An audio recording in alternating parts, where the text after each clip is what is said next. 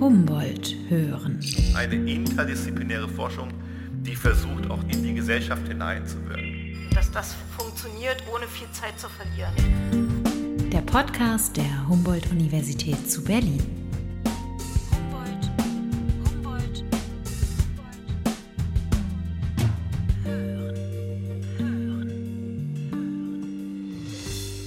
Leben im Anthropozän, also dem Zeitalter, in dem der Mensch in noch nie dagewesener Weise das System Erde umgestaltet und beeinflusst, mit Folgen für jede und jeden. Im neu eröffneten U-Bahnhof der Linie U5 unter den Linden zeigt eine beeindruckende Wissenschaftsausstellung die Wechselwirkungen von Natur und Mensch. An der Humboldt-Universität erforscht diese gravierenden Wechselwirkungen unter anderem Professor Christoph Schneider. Er forscht nicht nur in Berlin, sondern auch an den Gletschern Patagoniens. Heute treffe ich ihn aber im Park am Gleisdreieck in Berlin-Kreuzberg. Mein Name ist Cora Knoblauch und damit herzlich willkommen zur 18. Folge des Wissenschaftspodcasts der Humboldt-Universität zu Berlin. Humboldt hören.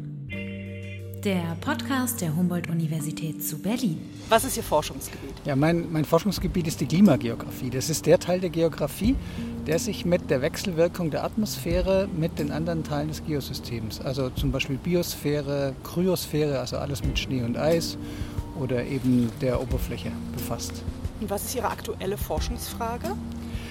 Tatsächlich hat meine Arbeitsgruppe mehrere Forschungsfragen, aber eines, was mich seit im Grunde Jahrzehnten umtreibt, ist die Frage, wie Klimavariabilität und Klimawandel auf Schnee und Eis ähm, die, auf der Erde, in verschiedenen Teilen der Erde unterschiedlich wirkt. Woran sind Sie zuletzt gescheitert? Also gescheitert sind wir zuletzt daran, mit einem ganz anderes Gebiet, Low-Cost, äh, Feinstaubsensor, mobile Messungen in der Stadt zu machen für die Bestimmung von Feinstaub. Das Gerät war einfach nicht ähm, gut genug, um ja, Daten zu liefern, die wir wirklich interpretieren konnten. Also die Unterschiede zwischen Park und Verkehrsraum zum Beispiel. Und welche Antwort auf eine vielleicht wichtige Frage haben Sie zuletzt gefunden?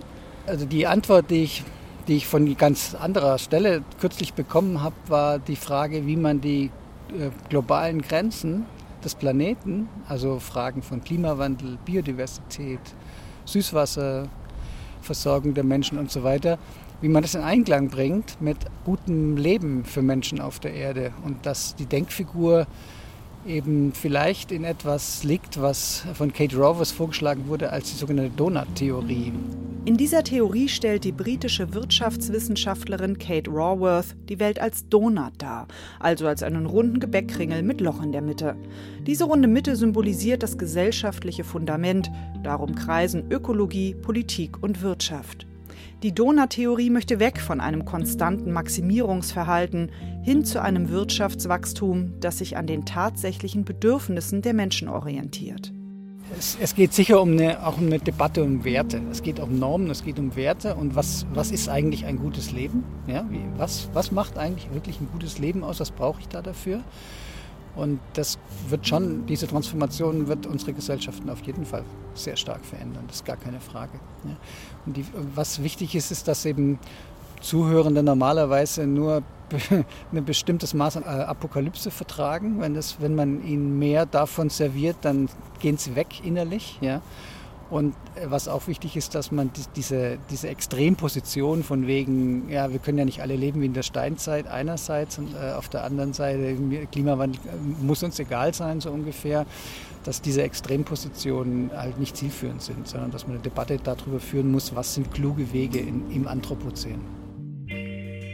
Bevor wir uns darüber mhm. unterhalten, was ist eigentlich ein gutes Leben und welche Antworten können Sie vielleicht liefern, würde ich gerne mit Ihnen über Gletscher sprechen, mhm. denn das ist ja ein Thema, mit dem Sie sich schon seit Jahrzehnten ja mittlerweile befassen. Ja. Ich habe einen Artikel gefunden von 2003, wo es hieß, dass sich das Tempo von der Gletscherschmelze verdoppelt hätte. Mhm. Der Artikel jetzt ist fast 20 Jahre mhm. alt. Ist das noch State of the Art, das, diese Aussage? Also diese Aussage ist grundsätzlich State of the Art, aber da wir einen sich verschärfenden Klimawandel die letzten 20 Jahre hatten, ist es so, dass es sich eigentlich sogar noch verschärft hat. Also der, der Rückgang der, der Gletscher ähm, in den meisten Hochgebirgen der Erde hat sich noch verstärkt.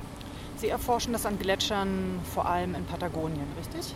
Ja, ich habe bei meiner Doktorarbeit angefangen, das in der Antarktis, also am Nordrand der Antarktis ähm, zu machen. Und dann nach der Doktorarbeit habe ich das Forschungsgebiet auf, eben nach Patagonien verlegt und habe vor allem Anfang der 2000er Jahre sehr viel in Patagonien gemacht und dann jetzt die letzten Jahre mit einem vom BMBF geförderten Projekt am südpatagonischen Inlandeis und in der Cordillera Darwin das wieder vertiefen können. Die Folgen der globalen Erwärmung an den Gletschern der Südhalbkugel unterscheiden sich in vielerlei Hinsicht von denen in anderen Klimazonen und es treten teils unerwartete Effekte auf. Der Hintergrund ist der, dass normalerweise Gletscher in Gebieten mit relativ hoher Temperatur und hohem Niederschlag sehr viel rascher auf Temperaturerwärmung reagieren als Gletscher in sehr kalten, trockenen Gebieten. Also wir nennen das auch häufig die kontinentalen Gletscher, die so Bedingungen haben, zum Beispiel wie auf dem tibetischen Plateau oder in den Tri Valleys von der Antarktis.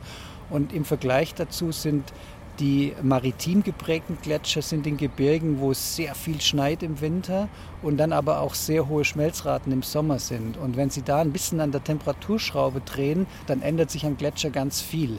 Also ein, klassisches Beispiel ist der äh, ähm, Franz Joseph Glacier und der Fox Glacier in, auf der Südinsel von Neuseeland, die ja mitten im Pazifik liegt und dadurch äh, sehr hohen Niederschlägen von Westen her in der südhemisphärischen Westwindzone ausgesetzt ist.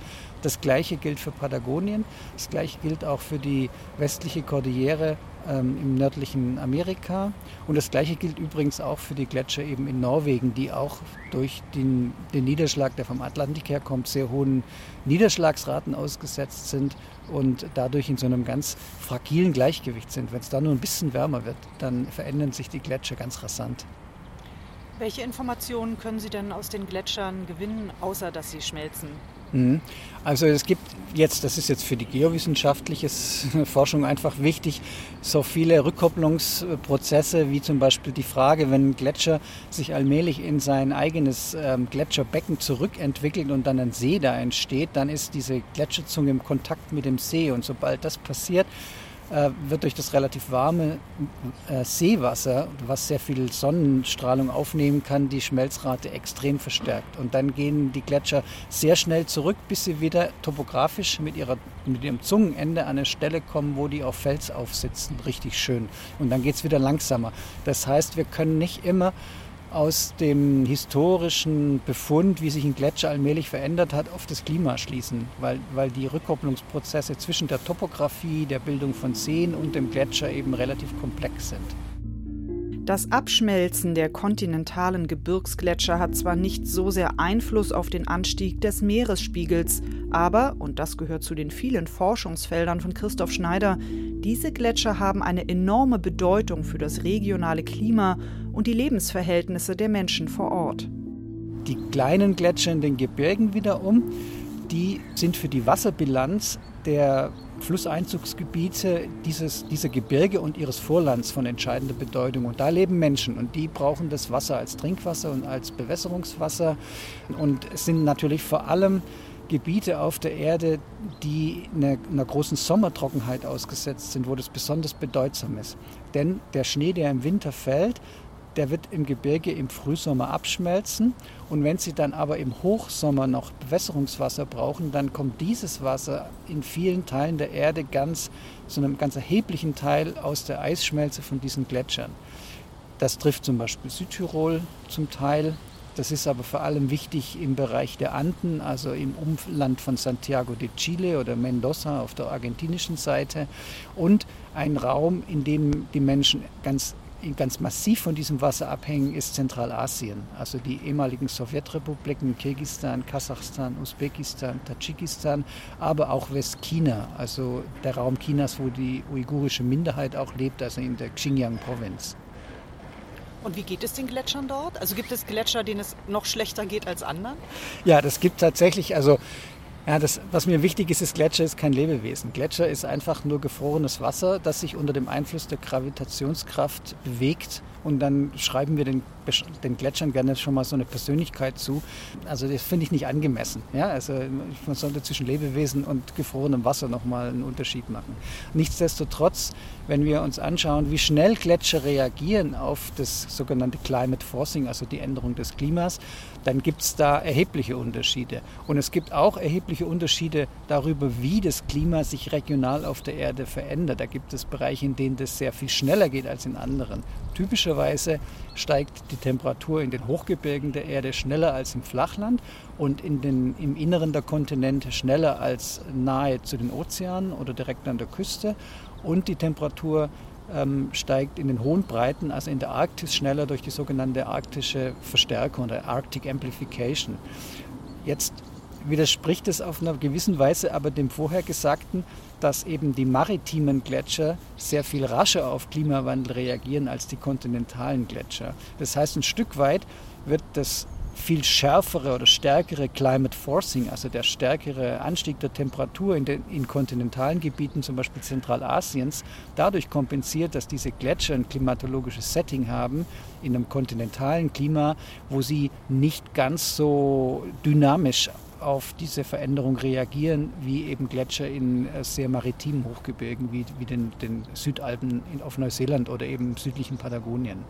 So, und dieses Spiel zu verstehen, äh, das ist eigentlich der Hintergrund unserer Forschung. Als Sie angefangen haben, in Patagonien sich dort mit den Gletschern zu beschäftigen, jetzt sind ja so zwei Jahrzehnte ja vergangen, ja.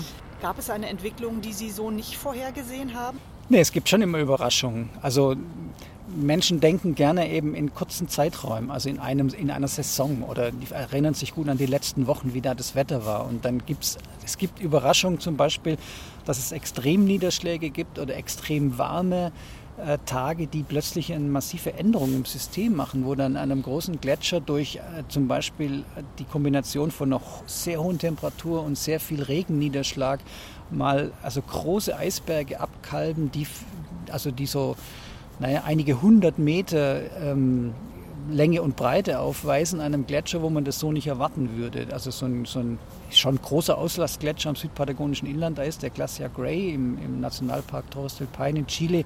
Der hatte jetzt in zwei Sommern solches ein, ein massives Abkalben von sehr großen Eisbergen, wo man eigentlich, wo ich immer gedacht hätte, nee, das bröckelt nur so stückchenweise weg, aber da gehen nicht solche großen Stücke auf einmal weg. Das, das sind so Überraschungen. Überraschend für mich war auch, als ich 2000, 2001 das erste Mal an, an meinem Lieblingsgletscher sozusagen war, am, am, Gran Campo Nevado, das ist so ein bisschen nördlich von Punta Arenas, also so circa 100 Kilometer nördlich der Magellanstraße in Chile. Und das ist eine ganz ähm, periphere Region, an die man eigentlich als Tourist überhaupt nicht hinkommt äh, und dort auch keinen Weg und keinen Pfad findet, weil da eben niemand lebt. Und da habe ich eben gesehen, wie diese Gletscher durch die Bank weg kleiner werden. Und zwar eigentlich von den hohen Lagen bis runter an die Gletscherzungen war erkennbar, dass ähm, die, die, Erhöhung der Temperatur über das 20. Jahrhundert hinweg jetzt auch eine Konsequenz hat und die Seen vor den Gletschern immer größer werden und die Gletscher zurückschmelzen. Und als ich dann so um 2012, 2015 wieder in dem Gebiet war und auch jetzt die neuen Satellitenbilder von 2018, 19 zeigen, das sind zwar die Gletscherzungen weiter haben sich weiter zurückentwickelt an den großen Auslastgletschern. Aber in der Höhe sieht man jetzt, wie neue Eismassen vorstoßen. Und was eben erstaunlich ist, ist, dass es eben da in Patagonien eine Kombination gibt von höherer Lufttemperatur, aber eben auch durch die höhere Lufttemperatur mehr Wasserdampf in der Atmosphäre und dadurch einen höheren Niederschlag. Und jetzt steilen die Gletscher sich sozusagen auf. Das heißt, in der Höhe kommt mehr Niederschlag rein, der aber dann, wenn das Eis so nach und nach nach unten fließt, schneller abschmelzt, weil es eben höhere Temperaturen hat. Und dadurch äh, kriegen diese Gletscher so eine Art Unwucht. Ja? Die, werden, die, die kriegen sozusagen einen dicken Kopf und dünne Beine, könnte man, könnte man äh, übertragen sagen. Und das habe ich ähm, nicht auf dem Schirm gehabt. Und dann haben wir dann 2012, 2013 gemerkt, ach ja, aber wenn wir in unsere Daten reingucken und uns, gucken, wie wir unser Modell getrimmt haben, dann, dann ist das eine logische Konsequenz. Das muss so sein. Ja? Das fand ich sehr überraschend. Und einen ähnlichen Effekt kann man eigentlich jetzt überall erkennen, wo ähm, Niederschläge vor allem im Winter höher werden, während es gleichzeitig ganzjährig wärmer wird. Und das ist in vielen Teilen der Erde so, außerhalb der äh, Tropen und Subtropen. Also das ist in der Arktis so, aber auch im, zum Beispiel den, im Alpenraum können wir das sehen. Und das führt zu, auch zu deutlich höheren Naturgefahren, ja, weil sie dann in den hohen Lagen einen aufsteigenden Gletscher haben, der dann an den Eisabbrüchen äh, so eine Ansammlung von, von Schnee und Eis produziert, was, was dann eben äh, zu, zu, Lawinen und damit ausgelösten Felsstürzen und möglicherweise, wenn das Material unten dann in Seen reinfällt, auch zu Flutwellen führen kann, zu sogenannten Glacier Lake Outburst Floods, also Hochwasserereignissen, wo die Seen am Rand oder vor einem Gletscher ähm, durch, durch so ein Ereignis dann zum Beispiel in einer Flutwelle über ihren Damm wegschwappen. Der Klimageograf Christoph Schneider forscht mit seinem Team nicht nur in Patagonien, sondern auch in Berlin. Auch hier interessieren Schneider die komplexen Wechselwirkungen von Mensch und regionalem Klima. Aktuell untersucht er die Auswirkungen der Flughafenschließung von Tegel auf die Ultrafeinstaubkonzentration im Bezirk. Ob Ultrafeinstaubbelastung in der Großstadt oder Gletscherschmelze in Patagonien, die Auswirkungen unserer Wirtschafts- und Gesellschaftssysteme sind so gravierend, dass ein rasches Umdenken zwingend erforderlich ist, sagt der Wissenschaftler. Es ist auch klar, dass wir auf Kosten der zukünftiger Generation momentan leben, weil die Folgekosten von Klimawandel sind so immens und, und, wahrscheinlich unterschätzen wir massiv in der öffentlichen Debatte die Folgekosten der äh, degradierten Ökosysteme. Also wenn Sie die global die Diskussion, die wissenschaftliche Literatur über die globalen Grenzen sich anschauen, dann wird schnell klar, dass der Verlust an Biosphäre, der Verlust an Arten eigentlich viel, das viel dramatischere ist. Und bei Klimawandel haben wir immer noch, ich sage, ein Window of Opportunity. Also wir haben noch das Fenster, das Fenster der Möglichkeit, das 1,5 Grad Ziel oder 1,5 bis 2 Grad Ziel des Pariser Klimaabkommens ähm, einzuhalten, das ist dieses Fenster der Möglichkeit ist noch nicht geschlossen. Das ist noch möglich. Deswegen sind wir da eigentlich im gelben und nicht im roten Bereich. Während wenn Sie mit Biodiversitätsforschern sprechen, dann, dann stellt man fest, nee, wir sind eigentlich hier schon im roten Bereich. Wir, wir leben schon über den, den Grenzen dessen, was der Planet uns erlaubt. So, und wenn ich mich dieser Erkenntnis dann nicht mehr verweigere, dann muss ich mich natürlich fragen, was das, was das bedeutet. Und das bedeutet, und da bin ich überzeugt davon, dass wir da uns nicht, da können wir uns nicht drum rumdrücken um diese Antworten. Das bedeutet persönlich Änderungen in der Lebensführung und im Lebensstil und das bedeutet auch gesellschaftlich Veränderungen. Also das heißt, wir kommen, glaube ich, nicht darum herum, den und die Einzelne zu fragen, ob sie eine Politik unterstützen würden, die dann enkelgerecht irgendwann wird. Und das führt zum Beispiel meiner Meinung nach dazu, dass wir ähm, die Landschaft viel besser schützen müssen. Wenn wir jetzt im Zusammenhang mit Klimawandel immer größere Teile der Landschaft für den Anbau von ähm, Pflanzen einsetzen, die dann zu Biogas destilliert werden, dann kriegen wir das Biodiversitätsproblem nicht in den Griff beispielsweise.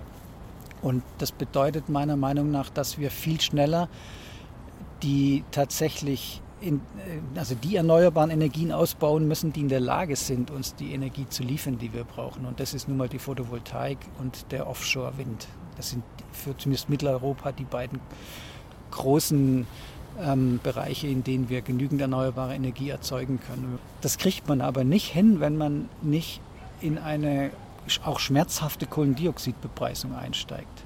Also das geht eigentlich nur, wenn jeder Marktteilnehmer, jede Marktteilnehmerin, egal ob sie äh, jetzt gerade als Kundin oder Kunde ein Endprodukt kauft oder ob das Teil von einem Produktionsprozess in der Fabrik ist, muss damit konfrontiert sein, dass das Kohlendioxid, was in dem Produkt oder in dem Prozess steckt, dass das einen Preis hat. Und dieser Preis ist momentan zu niedrig. Der ist zu niedrig, um dieses Ziel Klimaneutralität 2050 erreichen zu können. Um die angestrebte 1,5 Grad Marke zu erreichen und bis 2050 klimaneutral zu wirtschaften, brauche es weltweit radikale politische Entscheidungen. Das wird auch bedeuten, dass wir um 1,5 Grad zu erzielen, müssen wir in irgendeiner Form in der zweiten Hälfte vom Jahrhundert negative Emissionen haben. Das bedeutet, dass wir aktiv Kohlendioxid aus der Atmosphäre wegbekommen müssen. Und die Technologien, die das ermöglichen, die sind also keineswegs marktreif und sie sind so immens teuer aus heutiger Sicht, dass es viel, viel günstiger ist, jetzt den CO2-Verbrauch rasch nach unten zu bringen, weil jede Tonne, die man jetzt zusätzlich in die Atmosphäre schiebt, die kostet einen in 50 Jahren wesentlich mehr wieder rauszuholen, als es jetzt kosten würde, deren Emission zu vermeiden. Also wir müssen dafür jetzt bezahlen. In 50 Jahren sind das unsere Enkelkinder.